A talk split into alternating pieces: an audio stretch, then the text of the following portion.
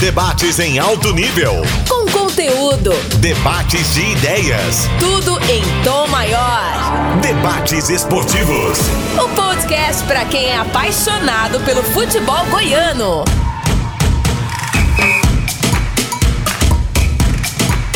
Estamos de volta, edição número 7 do podcast Debates Esportivos, aqui no Sistema Sagres de Comunicação. E hoje com mais um convidado especial.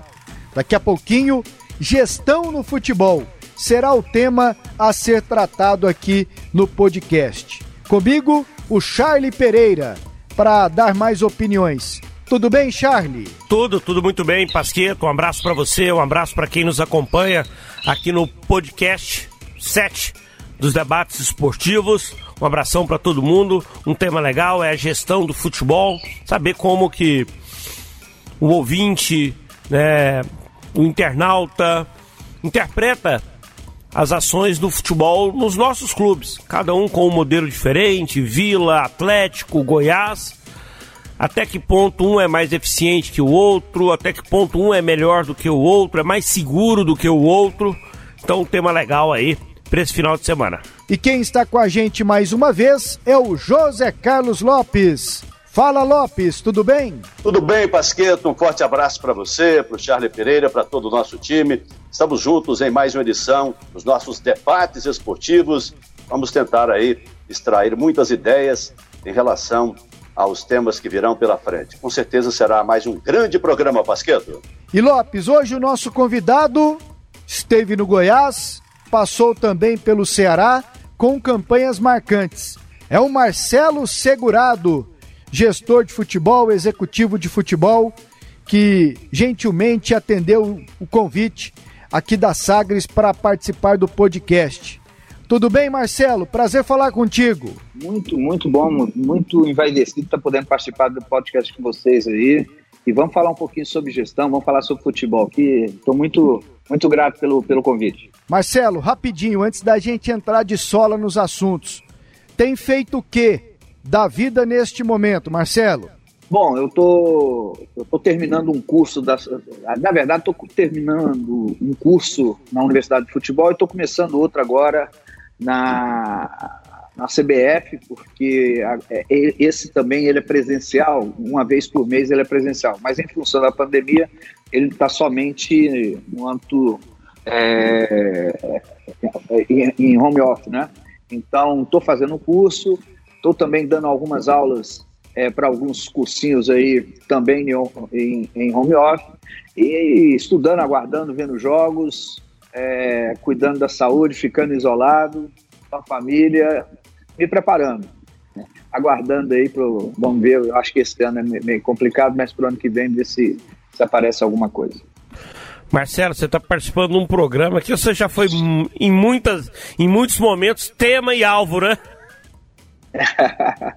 com certeza, com certeza. Isso faz parte do futebol. Né? Eu acho que quando você faz a crítica ao, ao trabalho, a, ao, ao, resultado do trabalho, isso é, isso é perfeitamente normal, isso está dentro do contexto, faz parte, a gente tem que aprender a conviver com isso. O que não é muito legal, às vezes, é quando atinge um pouco a, a alguns, não, não são todos, é a, a uma minoria muito pequena que atinge um pouco a, a pessoa, né, o ser humano, o pai, o homem, e aí que não é legal. Mas sempre fui por, por, por parte de, principalmente você, Charles, do Zé e do Pasqueto também, sempre as críticas que recebi, positivas e negativas, eu, eu procuro muito absorver mais as negativas para que eu possa estar melhorando. Então isso aí faz parte do processo. Isso aí sempre, sempre eu vou estar, é, pelo contrário, eu vou estar agradecendo porque é um momento que a gente tem para estar tá avaliando se a gente está fazendo certo ou errado.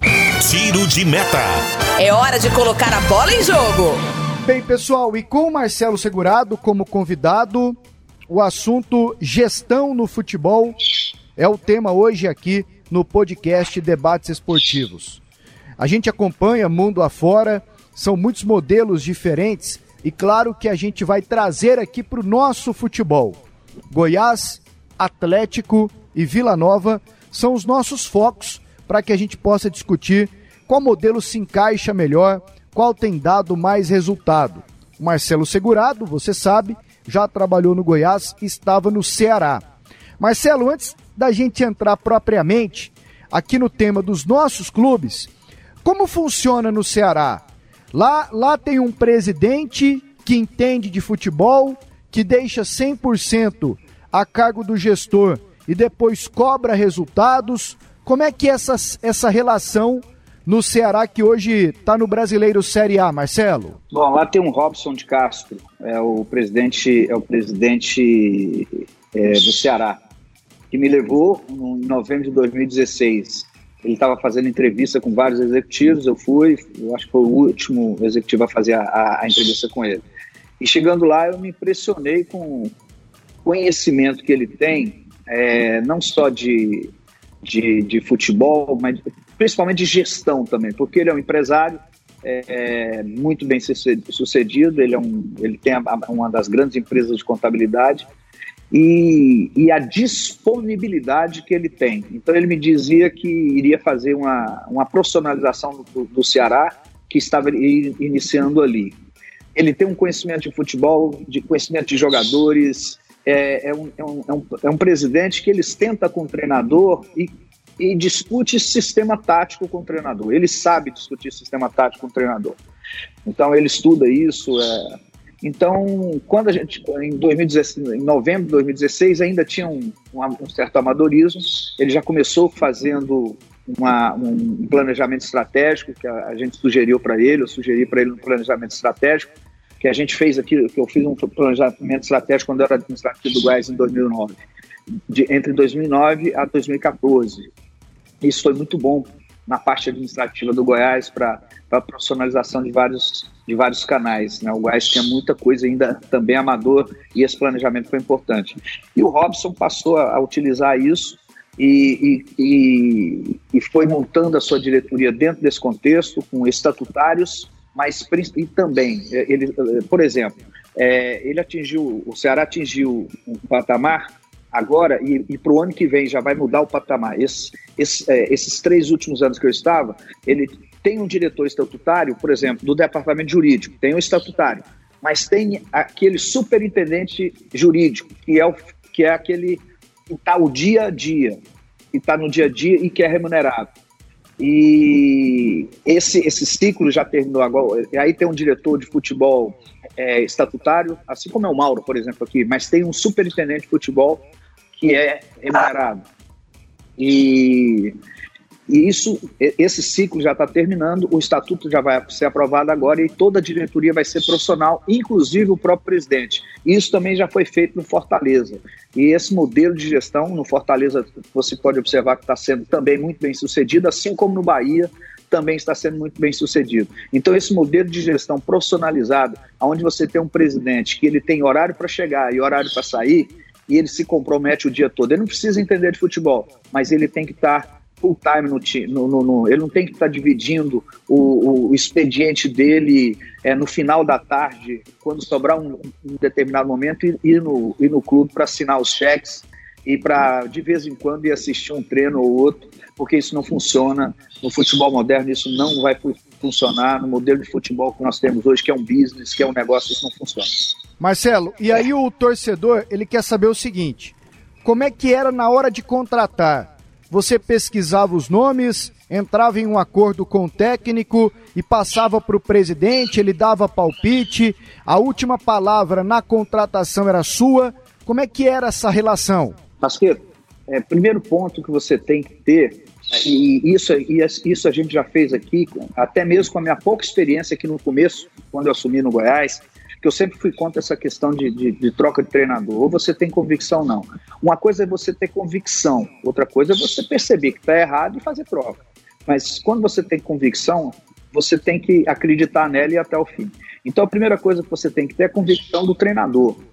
Se você tem convicção, e para você ter convicção do treinador, você tem que conhecer o modelo de jogo do treinador. E, e com esse modelo de jogo do treinador, é, é você entender né, o, o, o, o, como é o processo de treino dele, como, é que é o sistema que ele vai usar, é, como é que ele desenvolve o, o, dia a dia dele, qual que é o padrão de comportamento que ele vai colocar no, no... Então você tem que entender qual que é o treinador. Você tem, tendo convicção, o que, que você faz? Você vai montar um time para esse treinador. E aí, obviamente, que você monta um time para esse treinador, porque eu, eu costumo dizer assim, Pasqueto, a gente não contrata um, um jogador para a entidade de Goiás, Flamengo. Você contrata um jogador para o treinador quando você tem convicção. Você investe em jogadores quando. Aí sim, você investe em jogadores para a entidade. Quando você tem convicção que aquele jogador vai te dar um retorno técnico e financeiro. Quando ele vai dar o retorno somente técnico, aí é para o treinador. Por isso é que você tem que ter convicção com esse treinador. Então, por exemplo, a, a minha passagem no Goiás, a gente teve o mínimo de influência possível. Foi no início, o, o seu, o seu participou, mas ele fez uma cirurgia logo, logo é, e ele não pôde participar. Então foi eu, o Anderson e o João Bosco a partir de janeiro de 2012. E no Ceará era eu, eu estou colocando eu, mas assim, é eu, né, o presidente e o treinador e o diretor estatutário. Obviamente que tudo isso, depois de resolvido, o presidente conversava com seus pares, mas os seus pares sabiam que o presidente estava fazendo o melhor possível. É, é, obviamente que ele ia conversar com o diretor financeiro, obviamente que ele ia conversar com o diretor jurídico, mas não era para ser veto ou a favor ou não. A decisão já estava tomada pelo departamento técnico, que é o departamento de futebol, que é aquele que fez a avaliação técnica em cima daquele atleta. Então, quando você vai contratar um jogador, você avalia uma série de fatores com o treinador, se ele vai ser útil ou não. Né? Então, eu vou contratar um jogador, um, um, um treinador, um jogador para um treinador. Vamos supor que esse treinador ele, ele é um treinador que tenha a, a sua percepção de, de, de, de, método de jogo, de padrão de jogo, de comportamento de jogo, seja é, reativo. Então, ele precisa de laterais que, que, que ultrapassem, que, que dê pique de 50, 60 metros. Então, você vai contratar um, um, um lateral lento, um, um, lateral que, que, que, que, que, não ultrapassa o meio de campo, que faz a retomada. Então, então, tudo isso tem que ser pensado junto com o treinador. Então, é, não é porque está no mercado, disponível no mercado, que você vai contratar. É porque está barato que você vai contratar. Então, tem que ser conversado com o treinador, com a comissão técnica e tem que ser conversado com aqueles que estão dentro do futebol para que você possa ter o máximo de informações possível e dessas informações você possa minimizar seus erros. Bom, Lopes, o Marcelo Segurado descreveu aí o modelo no Ceará e o que ele pegou lá no Goiás no início da gestão do futebol. Hoje o Goiás, todo mundo sabe, tem o colegiado, são muitas pessoas que definem as contratações. O Atlético centraliza tudo na figura do Adson Batista. E podemos dizer que o Vila Nova seria um misto dos dois. A palavra final sempre é do presidente, mas é, ele ouve indicações, ele ouve os pares, até porque lá no Vila Nova o dinheiro é mais curto e tal. Eles têm feito uma gestão é, mais entre eles ali, são novos diretores para o futuro do clube. E aí, com base no que disse o Marcelo, e eu quero também que você já deixe o seu questionamento para o Marcelo, e sabendo como funcionam os nossos times aqui, você consegue, Lopes, nessa altura do campeonato, identificar o que é o ideal para você pelo menos competir, estar brigando lá em cima? Pasqueto, um grande abraço para o Marcelo, sempre bom encontrá-lo, Marcelo Segurado. Brinco ele de ser meu compadre, porque ele é compadre do Ricardo Lima. Como o Ricardo é meu grande parceiro, meu maior parceiro do rádio que já fiz, então eu também o chamo de compadre Marcelo Segurado. Seja bem-vindo, um grande abraço para ele, é bom tê-lo aqui nos debates esportivos. Para mim não tem um modelo correto não, o Pasqueto, um modelo ideal. Correto tem, mas ideal eu não vejo, porque a gente compara com é, os modelos de sociedade que são estabelecidas pelo mundo afora. Na Europa você tem é, esse, tudo isso que você falou, você tem um misto, você tem muito privado, são os donos dos clubes, né? Você tem é, na, no futebol inglês muitos times que são propriedades privadas, é de um dono só. É, você tem no futebol italiano também donos na própria Espanha, enfim, onde o futebol é, dá mais resultado, na própria Alemanha você tem também é, um sistema misto de gestão, e, e, ainda não vi o ideal, porque na verdade, se a gente for observar, é claro que você tem aqueles que alcançam melhores resultados, mas onde há competição, sempre há, haverá um questionamento. Eu me lembro aqui no Flamengo, quando o Eduardo Bandeira é, resolveu muitos problemas do Flamengo, é, ele é, se utilizou é, de um, um sistema de gestão de priorizar a parte de sanear o clube. E foi muito bem sucedido disso, mas já não teve no futebol. E aí quem leva o nome hoje? Quem, quem alcançou o sucesso? O Landim.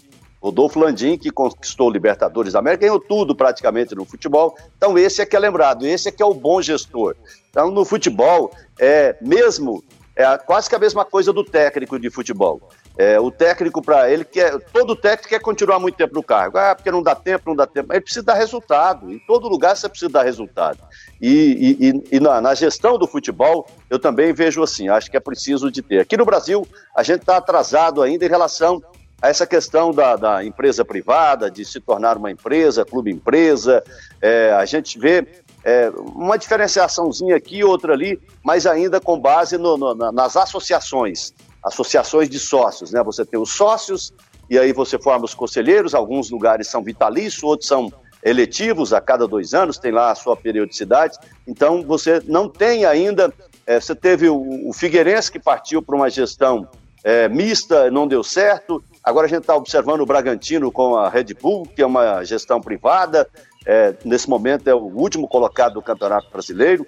Então, assim, não tem uma gestão ideal. Eu gostaria de saber do Marcelo se ele percebeu é, que é, o Brasil caminha para essa questão da, da, empresa privada, como a gente está observando agora no Bragantino, ou nós estamos muito longe de atingir ainda esse patamar, Marcelo? Oi, Lopes, sempre é um prazer falar com você, né, compadre? Eu, o Ricardão, nosso, nosso, meu compadre, nosso grande amigo, meu, um dos grandes amigos que eu tenho também. Lopes, eu concordo com você. Eu acho que não existe um, um, um padrão, é, um método, ou pelo menos uma receita de bolo. Né? É, o, o falou do Atlético, por exemplo, com, com, com, com, com o Adson. Né? O Adson, a, se você pegar o Adson há alguns anos atrás, ele talvez ele sempre, no meu entendimento, foi sempre um grande executivo de futebol. Mas talvez alguns anos atrás ele não fosse um grande gestor de um clube. Mas como o Atlético, ele está no Atlético há, há 15 anos ou mais, não sei, então ele, ele, ele organizou o Atlético em cima das suas convicções, daquilo que ele acha certo. Então, como gestor do Atlético, ele, ele organizou e o Atlético é, é, é, um, é um case de muito sucesso, de muito sucesso. Eu não sei se esse modelo daria certo no Goiás ou no Vila. Agora, ele como executivo é inquestionável. Aí é inquestionável, porque para mim, eu, eu admiro, eu gosto muito do trabalho do Adson. Então, aí quando a gente pega o modelo de clube, é, clube empresa no Brasil, é, no começo do ano mesmo, eu tive uma conversa, acho que eu falei para o Charles isso, no Botafogo, que talvez eu fosse, não deu certo porque iria virar um clube empresa. Não virou até agora. O Bragantino, o Bragantino começou, o Red Bull começou o investimento, assim como foi feito na Europa, nos Estados Unidos, nas Fórmula 1 e assim por diante. Começou o investimento no Brasil de um time que viria da Série C, passaria pela Série B, não, da, da Série D, passaria pela Série C, pela Série B e chegaria à Série A. Ele tentou, tentou, saiu da D, foi para C, da C foi da C, ficou na C, ficou na C, não conseguiu ficar na C e da C para B, não, não conseguiu pressão, o modelo brasileiro, o que ele começou a fazer? Ele começou a talhar caminho. Ele começou a talhar caminho. E ao atalhar caminho, ele foi buscar um, um clube parceiro e foi buscar o Bragantino. E talvez não tenha sido a melhor ideia. E já começou a fugir do padrão europeu. Olha o padrão europeu. O Red Bull chegou à final da Champions. Então, o resultado, o modelo deu certo lá, mas não está dando certo aqui no Brasil. Então, essa questão de, de modelo dar certo ou não, uma coisa a gente não sabe, mas uma coisa a gente sabe. É aquele detalhe assim, ó, eu, uh, eu, eu sei, eu não sei o que eu não quero, eu, eu, eu não sei o que eu quero, mas eu sei o que eu não quero. Então, eu, eu tenho ideia é o seguinte, é, eu não sei qual é o modelo ideal, mas eu sei qual é o modelo que é fadado ao fracasso, que é o modelo desses colegiados. Mas isso não é só por causa do Goiás. É se você for buscar alguns modelos no Brasil. O Curitiba adotou esse modelo de colegiado alguns anos atrás e o Curitiba vem oscilando. entre a Série B, Série C, Série B, Série C. Então, por que, Lopes? Quando você está no clube, é, você vê, é, você faz uma reunião de diretoria, de diretoria, não é de colegiadão, de diretoria. O diretor de marketing social, o diretor é, é, médico, diretor de todos os diretores estão ali. Todo mundo quer dar palpite no futebol. Já pensou se o diretor de futebol ou o executivo de futebol chegasse lá no departamento jurídico e falasse assim: olha, eu estou achando que essa petição aqui está errada, vamos mexer de, dessa forma aqui. Ou se chegasse no administrativo, ou, ou se não o diretor executivo, o, o executivo de futebol, chegasse então para o departamento jurídico e pedisse o seguinte: olha, eu estou precisando contratar uma nutricionista, eu quero que você me indique uma o jurídico vai virar para mim e falar assim: não, eu, eu, não, eu, não, não dou conta de te indicar um, um, um nutricionista, não. Pede lá para o departamento médico. Por que, que a nutricionista ele não pode indicar e o jogador de futebol ele quer indicar? Então, eu não concordo com esse modelo de gestão. É, é, é, é como é que se diz isso aí? É, é, conselho administrativo. Conselho administrativo. Então, esse modelo eu acho que é fadado ao fracasso. Mas, Marcelo, é, no Goiás, você falou logo no início, você trabalhou na gestão do, do, do, do Sérgio Rassi, né? É, que até o momento em que você atuava como gestor, não existia o colegiado. Não, não, não, não. Não, não existia o colegiado, não. Me parece, eu saí do Goiás em, 2000, em dezembro de 2014, em 2015 também não teve esse colegiado formal. O Sérgio, é, ele teve um, uma função muito parecida com o que você falou aí, é, Lopes, porque o Sérgio é, um, é uma pessoa, para mim, uma das, das, melhores pessoas que eu já conheci na vida. O Sérgio teve uma, uma, uma função no Goiás, e foi de sanear o Goiás, e ele conseguiu fazer isso. E então o Sérgio teve, ele, ele compartilhou o futebol. E talvez isso tenha sido um, um. Aí, essa, essa formatação de. Então ele começou a buscar também e, e trouxe lá para dentro, acho que em 2016, esse, esse trouxe algumas pessoas para começar a dividir questões do futebol.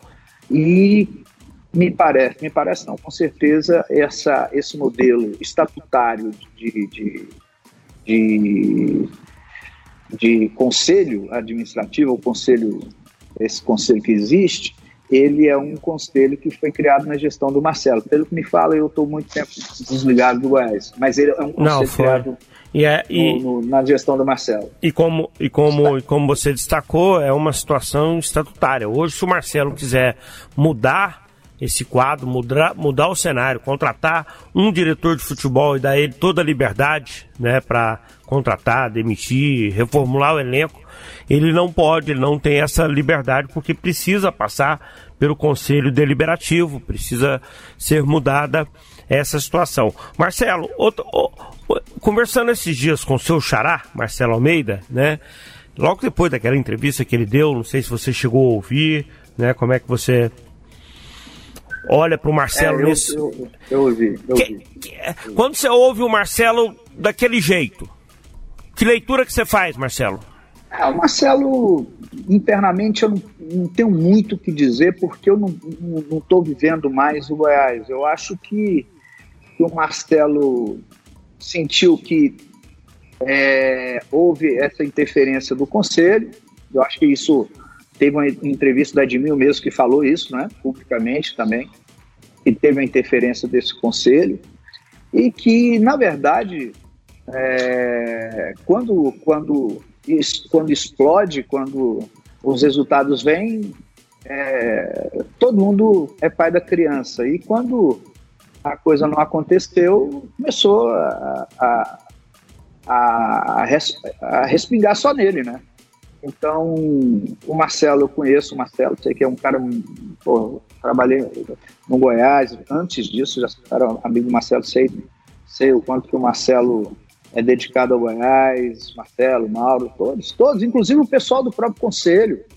É, é, é e, e, aqui eu não estou dizendo, e eu quero deixar bem claro, que eu não estou falando da, de, um, de um indivíduo do conselho, que eu pouco, pouco, eu nem sei o nome de todos.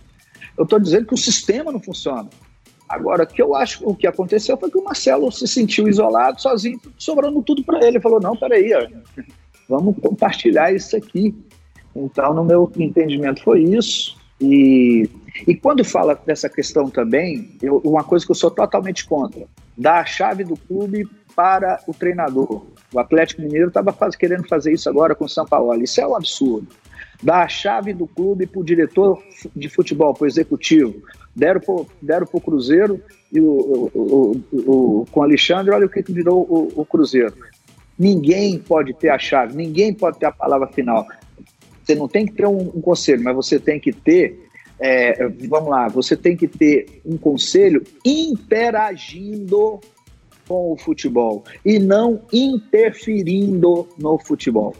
Eu acho que é assim que funciona uma verdadeira democracia, é assim que funciona as, as, instituições, através de troca de ideias, mas através de troca de ideias e de respeitar o conhecimento daquele que está exercendo aquela função. Marcelo, e aliado a isso, cobrança por resultado, é, numa gestão totalmente profissional, com todo mundo remunerado, desde a presidência, para que o dirigente fique o dia inteiro no clube, até o último funcionário do mais baixo escalão lá embaixo no dia a dia, passa por isso de remuneração e cobrança por resultado, desempenho, cobrança no dirigente, cobrança no jogador, cobrança no staff.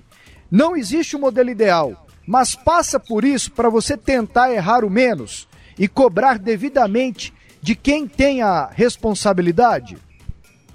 Passa, passa por isso, passa necessariamente por isso.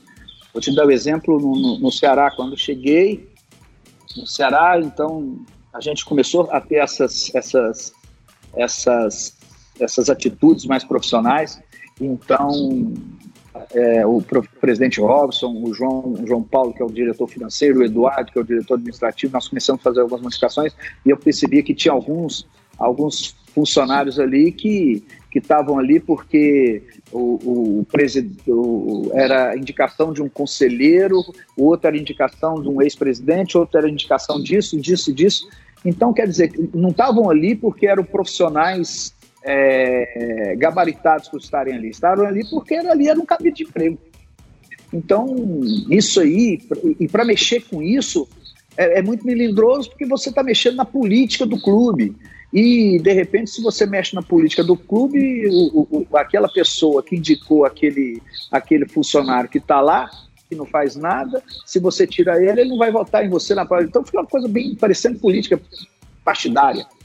Então é muito complicado isso, mas tem que ser feito. Alguém tem que chegar e fazer, entende? Tem que, é, do, do porteiro ao presidente, ele tem que ser remunerado, porque você tem que saber cobrar.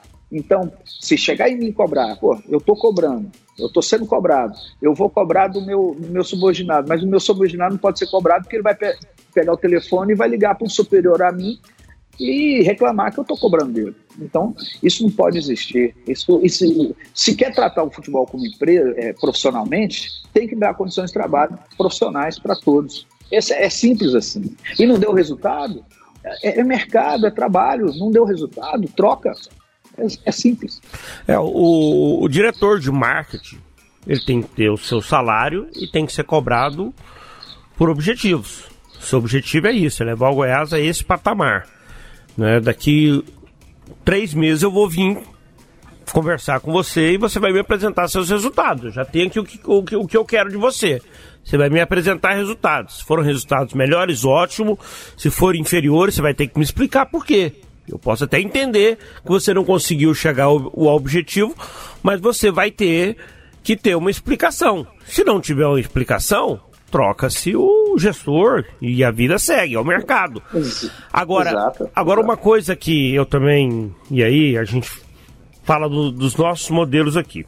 Hoje o Marcelo Almeida no Goiás, o Hugo Jorge Bravo no Vila e o Adson Batista no Atlético são três presidentes que não são remunerados. E logo não. Você não tem como exigir desses três profissionais, dessas três pessoas, que elas fiquem um dia inteiro lá no clube. O que eu acho fundamental que o presidente fique o dia inteiro no clube, para estar tá acompanhando o trabalho do gestor de futebol, do cara do marketing, do cara do jurídico, Do, do, do profissional que está cuidando das categorias de base, ele tem que estar tá fazendo visitas a, aos departamentos durante todo o dia. E isso demanda tempo. Ele não pode simplesmente ir lá no final do dia e aí, como é que tá? Tá tudo ok? Tá tudo. Não. Eu acho que a coisa passa pelo profissionalismo, mas tem que começar lá em cima, lá do presidente. Né? Olha, o salário do presidente do Goiás é tanto.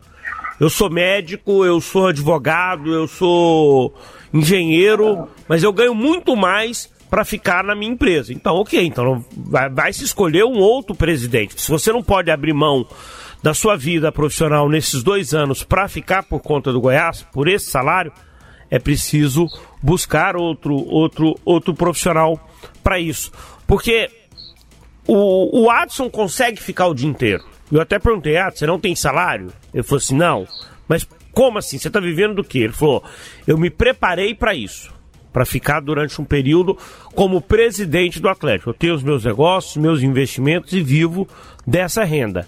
Né? O Hugo, eu sei que ele tem uma função dentro da polícia, né? então ele trabalha determinado período do tempo nessa função e depois se dedica ao Vila Nova. O Marcelo tem a clínica, tem o hospital dele, tem a função de médico e ele não consegue ficar 24 horas no Goiás, respirar 24 horas no Goiás. Até um dia fiz um texto no blog que ele devia renunciar. E coloquei só assim, ó, Marcelo devia renunciar. Ele, Pô, mas você tá querendo que eu saia do Goiás? Eu falei, você leu o texto, Marcelo?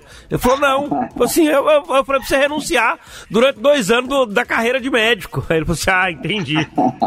Agora, eu quero colocar o Lopes na roda aqui, viu, Marcelo? Porque, Lopes, é, por causa da cultura paternal que a gente tem e de trabalhar muito com o coração em vez da razão aqui com os nossos clubes, e aí isso se estende às vezes até os comentários, e você sempre fala, é cultural, Pasqueto. Se a gente trouxer aqui um jogador que ganha mais, os outros vão fazer bico, e logo a gente na imprensa vai fomentar essa situação também. Diante desse cenário paternal e emocional, que a gente ainda cultiva muito aqui e acho que podemos melhorar, vai ser difícil ter uma gestão totalmente profissional em um dos nossos clubes aqui, de cabo a rabo, Lopes? Difícil, Pasqueto. Eu acho difícil isso ocorrer, é, porque é, é, cultural, como você disse. Nós estamos acostumados com esse tipo de gestão é, baseado nesse tipo de sociedade, né? Você tem o título de sócio proprietário do clube e aí você ou continua como sócio ou vira conselheiro, e de conselheiro você pode ser eleito para a direção. Então, nesse modelo, é, é, é, muito complicado você imaginar você profissionalizar tudo, né? O presidente também será profissional. E mesmo da outra forma, se você imaginar um clube empresa, o dono dele é, ser remunerado, ele vai passar a ter retiradas, né? Ele vai retirar se tiver, se não tiver, não vai ter retiradas. Então, assim, é muito complicado você é, encontrar isso. O Goiás teve na, no período do Pedro Goulart e do, do Raimundo Queiroz, pelo menos esses dois, acho que do João Galberto também, penso que esses três, eu posso citar esses três, o Paulo Lopes também, é, acho que pegou esse período. Então eu citei quatro presidentes que foram remunerados no Goiás. De alguma forma tinha remuneração, tinha alguma participação. Pode não ser o salário direto. Eu lembro que o Pedro Goulart e o Raimundo tiveram salário direto. Não sei se o João Galberto e o Paulo Lopes eram se, se tinham um outro tipo de retirada. Então já teve esse modelo também. E funcionou? Funcionou por um período, deu, deu, deu certo por um período. Eu acho que, é, não, é, como eu falei lá no começo, não tem o um modelo correto, não tem o um modelo certo. Eu concordo que o presidente, como o Charles escreveu, ele precisa renunciar à vida privada dele nesse período, porque um clube de futebol hoje, ele é mais do que uma grande empresa. Ele é maior do que muitas prefeituras. E o prefeito ele não tem dedicação exclusiva quando ele assume aquele papel? Tem. Então, acho que um presidente de um clube de futebol, quando nós estamos falando de um clube é, médio, como são os nossos aqui, Vila, Atlético Goiás, é preciso ter uma dedicação exclusiva, senão você vai ficar na mão de, de dirigente. Você chega lá, é, vou dar um exemplo do Paulo Lopes, que é um, um dirigente que está lá no Goiás há muito tempo. Aí chega lá, o Paulo Lopes se põe tudo na mão, tá aqui, tá aqui, tá. Então é o Paulo Lopes está dirigindo, não é você. Você está tendo, você tá tendo é, um preposto é, que está fazendo. O, o, Marcelo também teve o Arley, que foi o assessor Lopes, da presidência, né? Oi. Eu posso te dar um exemplo muito recente e que não deu ah. certo, talvez por isso que citei aqui, emoções afloradas, o Vila Nova. O Essival tinha salário. E todo mundo no Vila tinha salário e não deu certo. É um outro ponto para a gente observar também. Exatamente. Próximo, então né, você puxou. O, o Essival teve muito próximo, né? Por dois ou dois anos, alguma coisa assim, teve muito próximo do, de, de alcançar o, o, objetivo que era a Série A, né? É, ele bateu na porta. Agora, outra coisa, Marcelo e, e, e Pasqueto, Charlie, que eu gostaria de puxar, em relação à atuação do gestor de futebol. É, é, o Goiás parece que chegou essa, essa é, caminhou para essa para esse conselho administrativo, era colegiado, agora estão chamando de conselho administrativo. É, por quê? Porque é muito caro.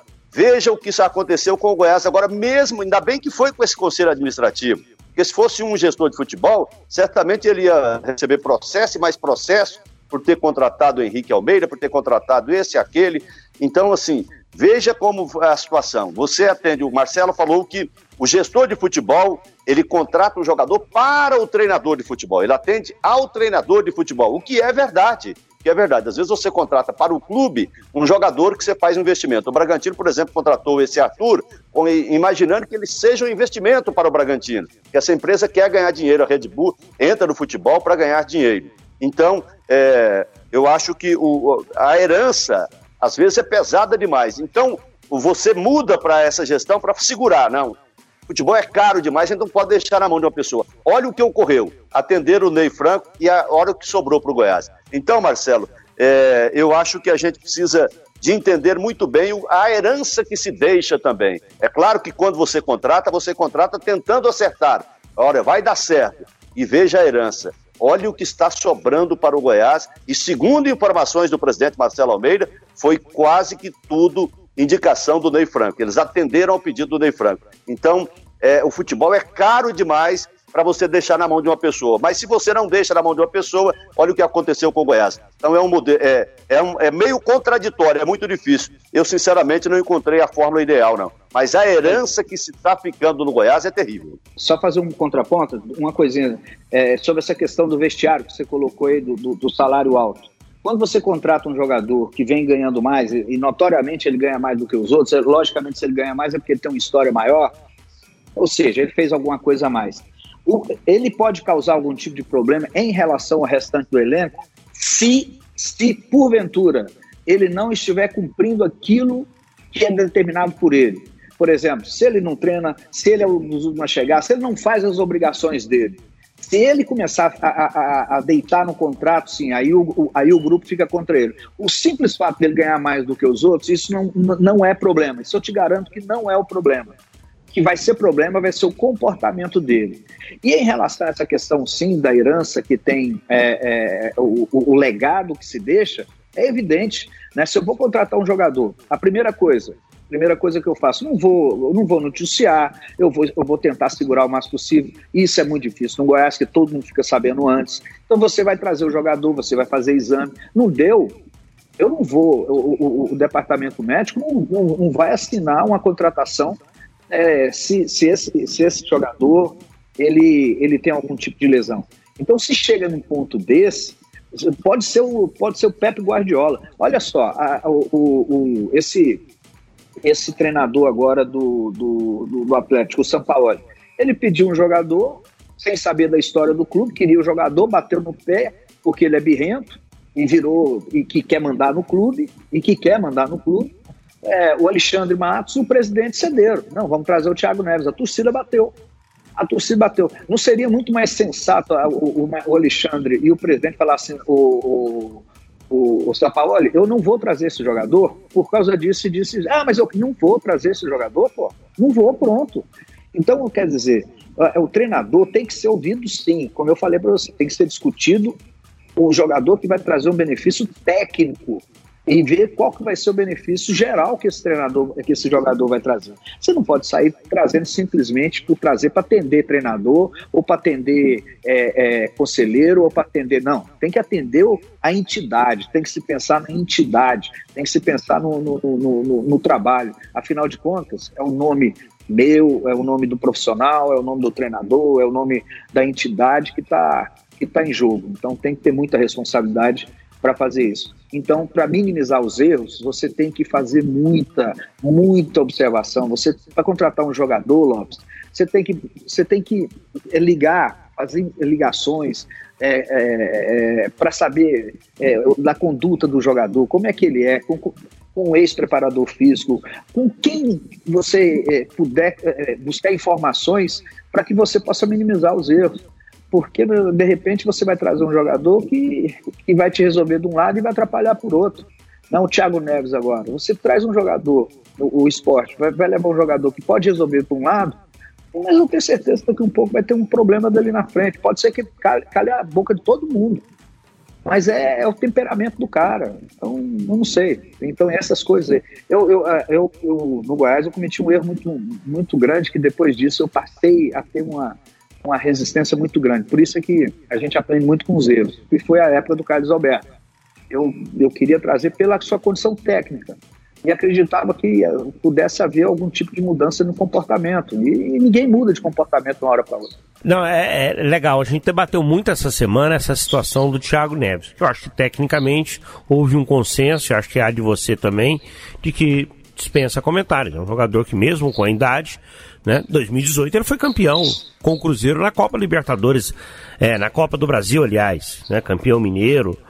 Agora, o Goiás trazer esse tipo de jogador, o Atlético Goianiense, estou falando dos dois representantes nossos na Série A, com esse perfil de que teve uma temporada ano passado conturbada fora de campo, é um risco, é, é, é o tipo de risco que você não não não não teria mais? Não, não, não. Nesse, é, por quê?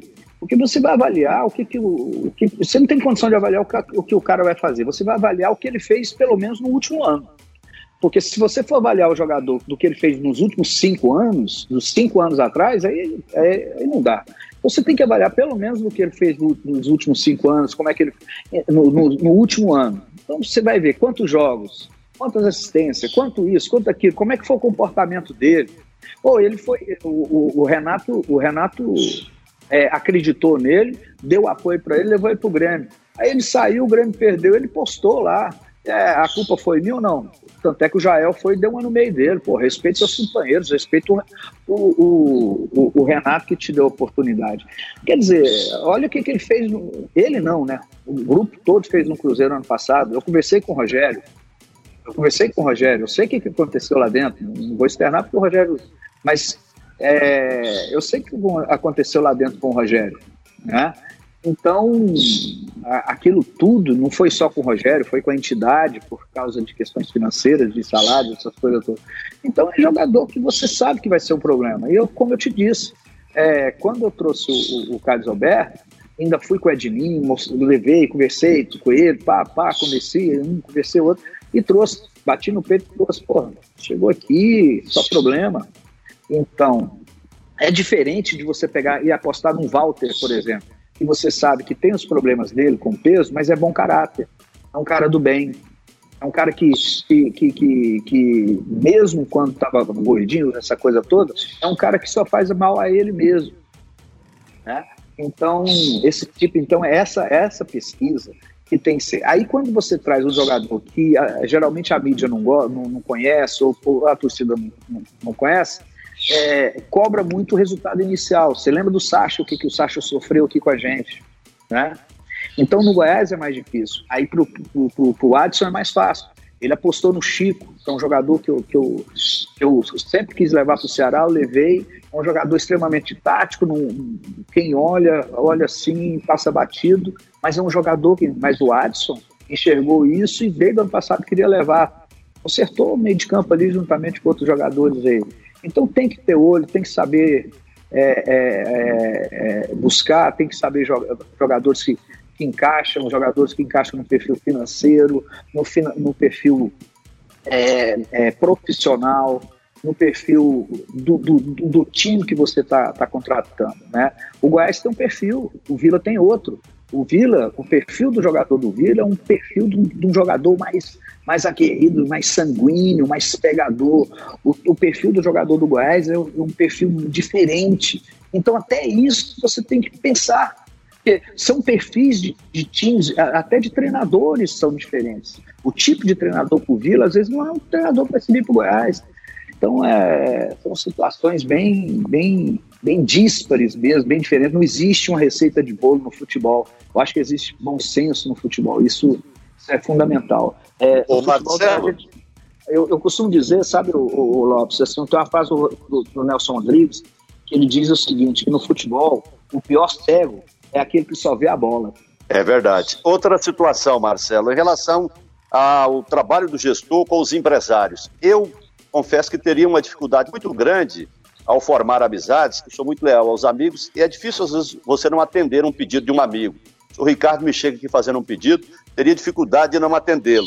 E, e, cria esses vínculos com empresários, aí você fala, eu vou te ajudar nesse jogador tal aqui, esse aqui resolve o seu problema, mas leva de contrapeso isso aqui. Tem muito isso, Marcelo, essa dificuldade de é, você vai aproximando do empresário, ele te resolve o seu problema, mas de vez em quando ele te cria problema ao levar um contrapeso? Lopes, eu, tenho, eu, eu particularmente tenho um pouco de dificuldade com, com, com os empresários, porque eu, eu, eu tento manter uma distância segura. Eu não sou um, um, eu não tenho o hábito, não faço, não faço, fiz poucas vezes e evito fazer, de sair para jantar, de sair para tomar uma cerveja, de, de, fazer isso, de me aproximar muito em, na, na, questão, é, vamos dizer assim, de amizade, porque isso pode, isso, isso pode criar esse tipo de situação, sabe?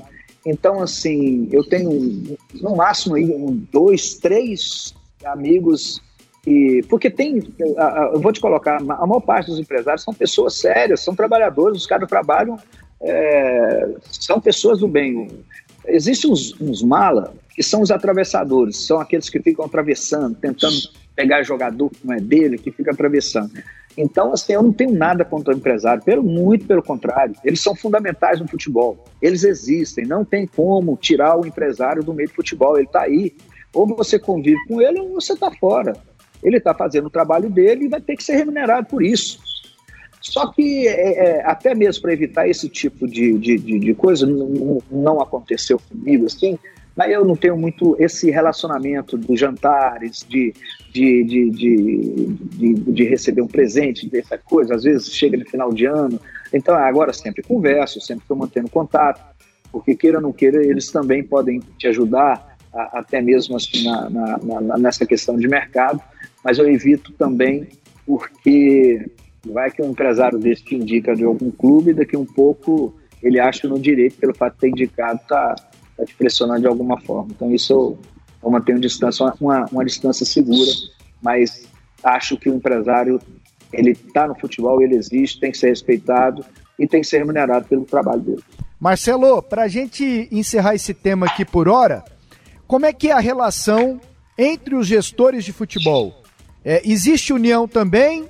É uma classe corporativista? Qual que é a é. avaliação que você faz? Vocês têm a Apex, né? Que é uma associação, o ABEX, né? Abex, Abex, Abex. É uma associação, a nossa...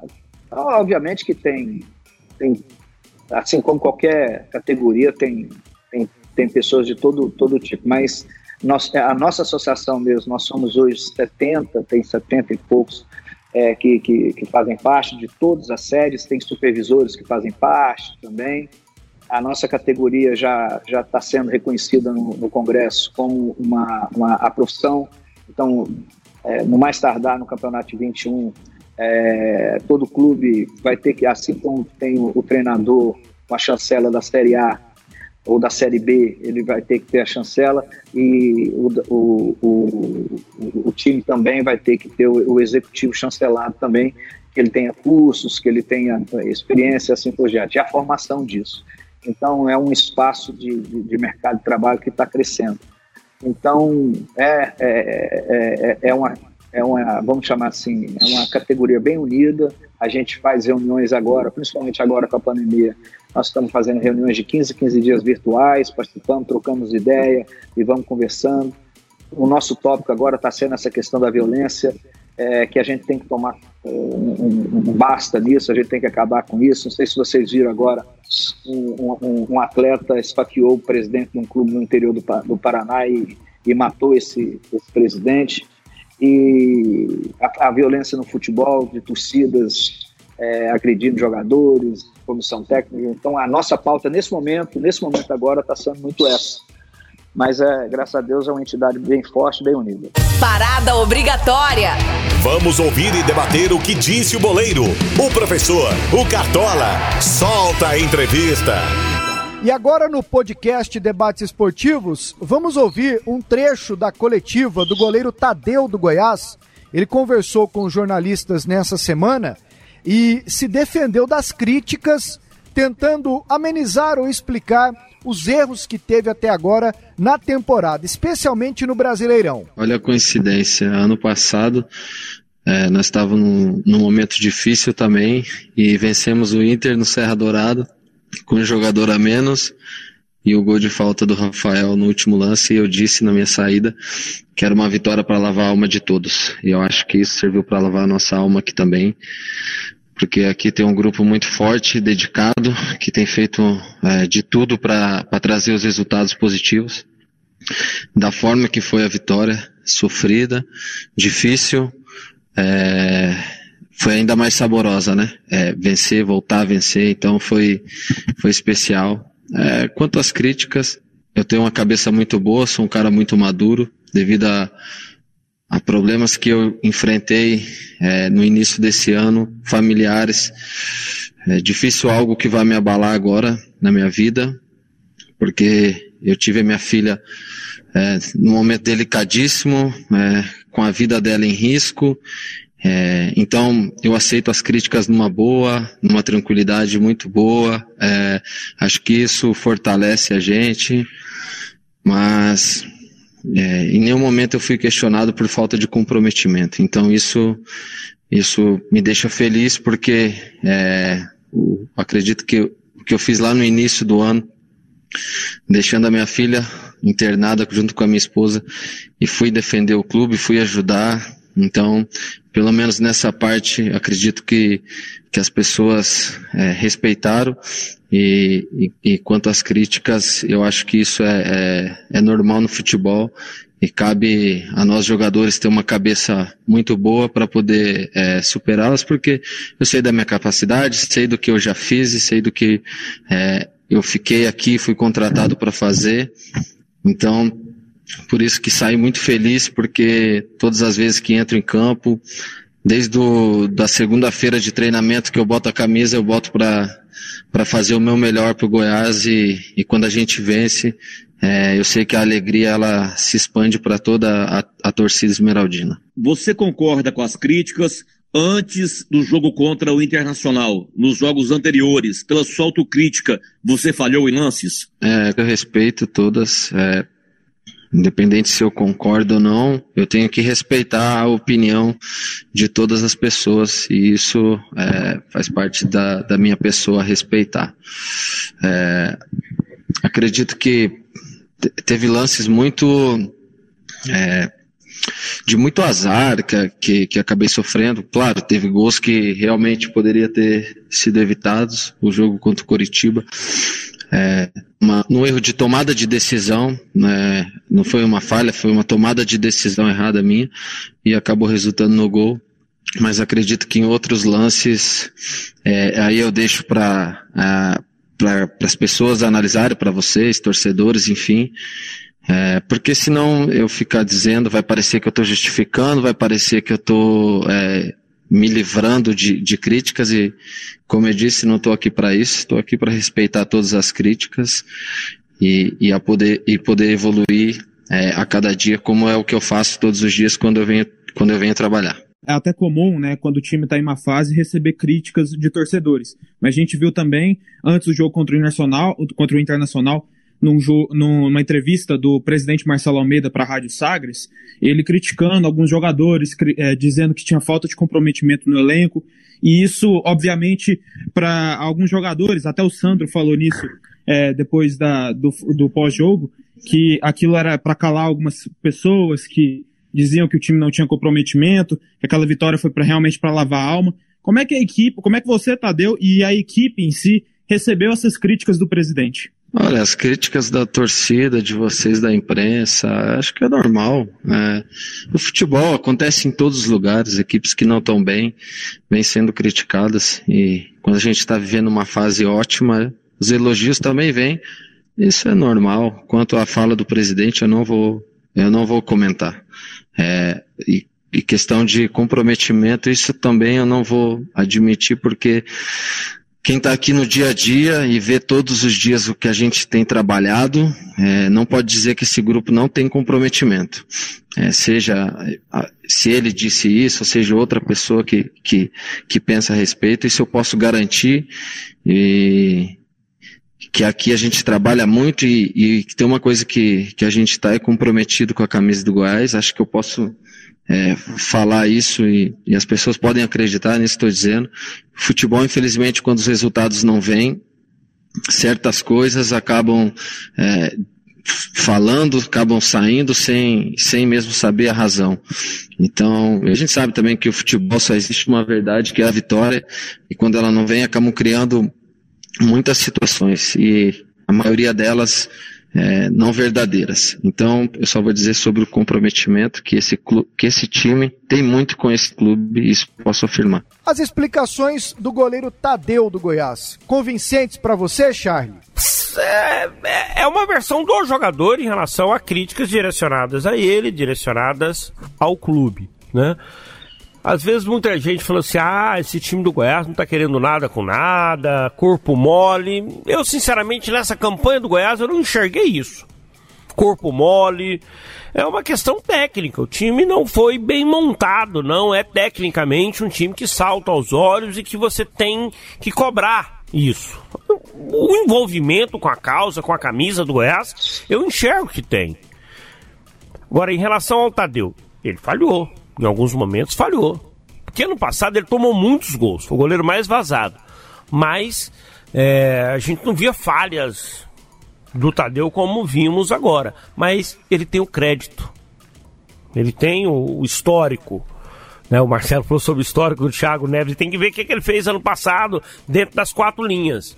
E a gente enxerga que o Tadeu, ano passado, ele fez muito dentro das quatro linhas, fez grandes jogos esse ano, mas em alguns jogos, principalmente nesse Campeonato Brasileiro, falhou, como os atacantes falharam, como outros defensores falharam, como meio-campistas não criaram, mas é para mim titular absoluto do, do, do gol do Goiás. Lopes. Ele foi muito respeitoso com as críticas, né? É, chegou a admitir que essa contra o Curitiba, que ele tomou a decisão errada, né?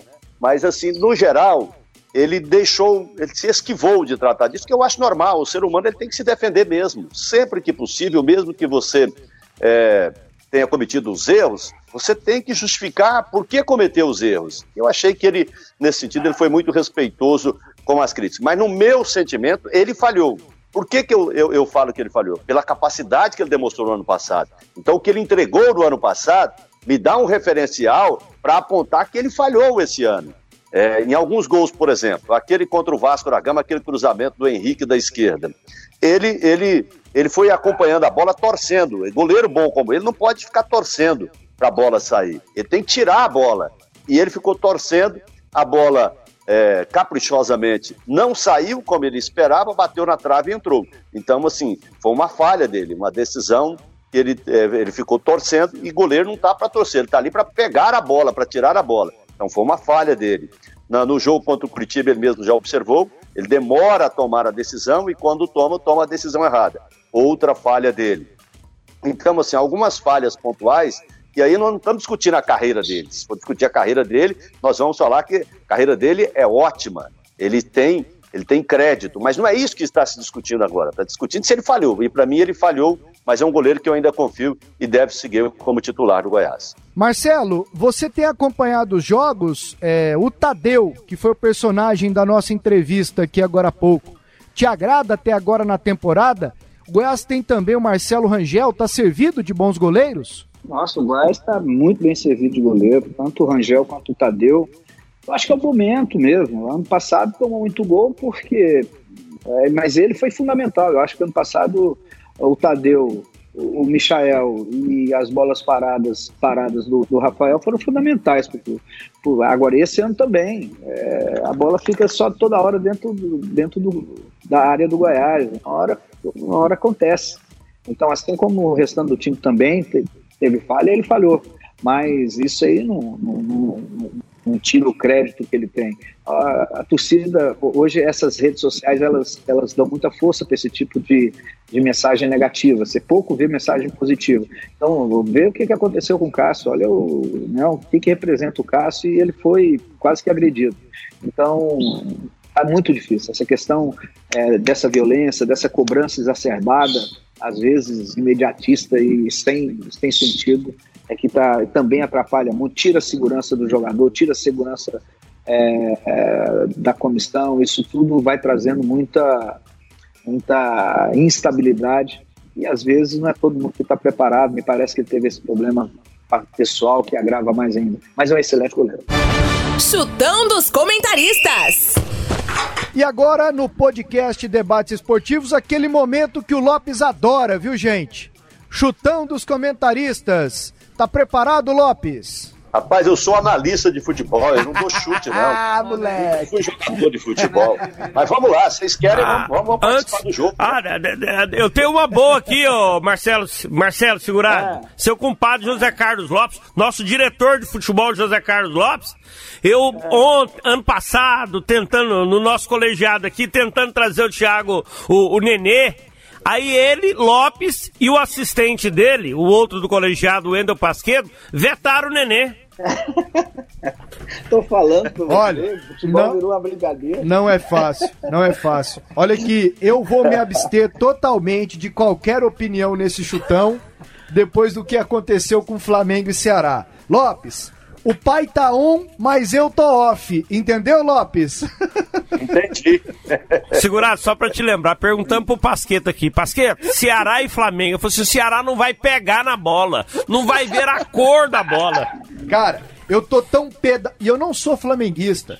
Aliás, tenho motivos para não gostar do Flamengo como palmeirense. Mas eu tô tão contrariado isso aqui pode ser um tema para depois, com o comportamento dos jogadores do Flamengo. Não é possível que um técnico mude mil por cento o comportamento de um jogador. Estamos falando aqui de caras inteligentes, com QI alto na sociedade. Everton Ribeiro, Felipe Luiz, Diego Alves, Diego Ribas, o Ilharão é um cara inteligente, jogou aqui no Atlético. Você vê nas entrevistas. Pô, a parada é resolvida ali. Os caras têm que dar um jeito. Vai ficar sentado no modelo de treino do Jesus e do Domenech até quando? Ah, calma aí. Isso é um tema, isso, isso é um tema para depois. Essa responsabilidade aí tem que, tem que ser dividida. Mas vamos lá. Bragantino e Ceará. Marcelo, faça as honras da casa. É o placar, por favor. Bragantino e Ceará é, é lá em Bragança, né? O Ceará tá muito bem, cara. O Cearázinho tá muito bem. O vovô tá bem. Mas lá tá difícil. Um a um. Um a um. Charlie Pereira. 1x0 pro Bragantino. Ceará tem Copa do Brasil semana que vem. Lopes. 1x0, Vozão. Fortaleza e Inter, Charlie. 1x0 pro Fortaleza. Inter é o líder, tá sabendo? Tô, jogou tá com o Wesley semana passada nessa condição também. Lopes. 2x1 Fortaleza. Segurado. 2x0 Fortaleza. Gente, não, eu não vou dar opinião, vou ficar quieto. É melhor. Atlético e Atlético Mineiro. Lopes. Atlético 1x1. Eu vou ficar no 1x1 também. Fala assim, bobão, o Atlético ganha.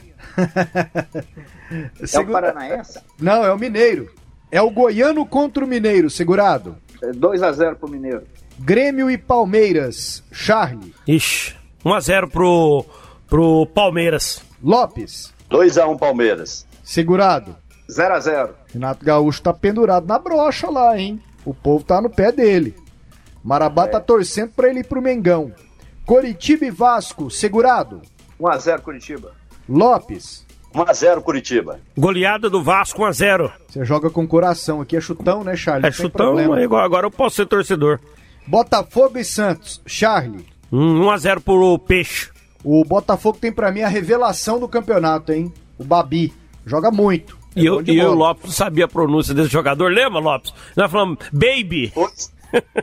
Você, você que falou que é baby, eu falei, não é Babi, você falou, não é baby. É Matheus Baby, a revelação. Babi. Eu não vou esquecer, ele fez gol diante do Vasco na Copa do Brasil agora. Ele, ele joga muito. Vai, Lopes, Botafogo e Santos. 1x0 Santos. E aí, segurado? 2x0 Santos. Eu levei pro Ceará no passado, no finalzinho do ano, um jogador que saiu da, da Paris Lopes, chamado Kleber, não podia jogar E tá aí muito parecido com o Babi. Esse é o centroavante? Que tá no, é, ele é, muito é, parecido com o Babi. O centroavante, o grandão lá é bom mesmo no e Ceará. Que, e ele é rápido, ele não é aquele centroavante paradão, estático, não. Ele é jogador rápido. 1,95m. Sim, sim. Kleber, né? Kleber, Kleber. É. Esporte Fluminense, Charlie. Esporte, 2 a 0 Thiago Neves, hein? Lopes. Esporte 1 a 0 E aí, segurado? 1 a 0 esporte. Esse foi o chutão. Lembrando que o Goiás não joga na rodada, né? Sim. O Flamengo está no Equador para jogar pela Libertadores. E nós já tivemos Corinthians e Bahia, São Paulo e Atlético Paranaense Vitórias por essa rodada. Do Corinthians e do São Paulo. Sim, sim. Nesta rodada. É isso aí, pessoal. Vamos terminar aqui o podcast Debates Esportivos. Agradecimento aqui ao Marcelo Segurado. Segura aí, Segurado. Gostou do trocadilho? Eu quero que você escolha uma música sobre futebol. Charlie Pereira, valeu mais uma valeu, vez. Valeu, valeu. Foi um prazer mais uma vez participar aqui do podcast Debate Esportivo, edição número 7. Obrigado ao Marcelo Segurado pelo sim ao convite. Né? A gente sempre aprende ouvindo o Marcelo Segurado que a última grande campanha nacional do futebol goiano foi sobre a gerência, sobre o, sobre o trabalho do, do, do Marcelo Segurado. Foi aquela campanha em que o Goiás, em 2003 ele conseguiu chegar tanto a decisão ali, a parte decisiva da Copa do Brasil, chegou às semifinais, foi eliminado pelo Flamengo, que acabou conquistando o título, como também fez uma grande campanha no Campeonato Brasileiro da Série A, ficando ali entre os seis primeiros colocados. O torcedor não engole aqueles três últimos jogos, né?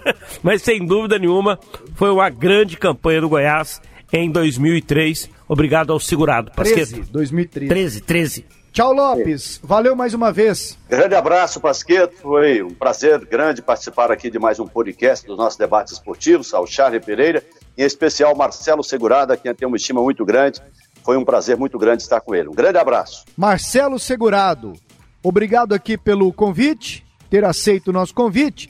E para ir embora, escolha uma música sobre futebol, Marcelo. Obrigado, obrigado, Charlie, obrigado, Lopes, obrigado, Pasqueta, aí, da gente estar tá participando disso aí. Muito, muito legal mesmo participar, espero ter contribuído. Cara, é uma música de, da minha, minha, infância mesmo, assim, e minha, uma, uma música que, que marca a minha, aquela infância começando a entender de, de, de, bola, menino pequeno mesmo, assim, e o Flamengo naquele, começando naquela coisa toda, do Jorge Ben, o Fio Maravilha. E novamente ele chegou com inspiração, com muito amor, com emoção, com explosão, um gol. Sacudindo a torcida aos 33 minutos do segundo tempo. Depois de fazer uma jogada celestial, um gol tabelou, driblou dois zagueiros, deu um toque, driblou o goleiro. Só não entrou com bola e tudo porque teve humildade em gol. Foi um gol de classe onde ele mostrou sua malícia e sua raça. Foi um gol de anjo, um verdadeiro gol que a galera agradecida se encantava. Foi um gol de anjo, um verdadeiro gol de placa, que a galera agradecida se encantava. Fio Maravilha, nós gostamos de você. Fio Maravilha, faz mais um pra gente ver.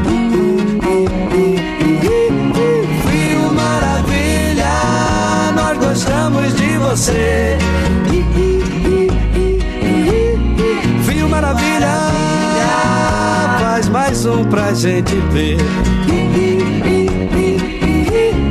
Fio Maravilha, nós gostamos de você. Fio Maravilha, faz mais um pra gente ver.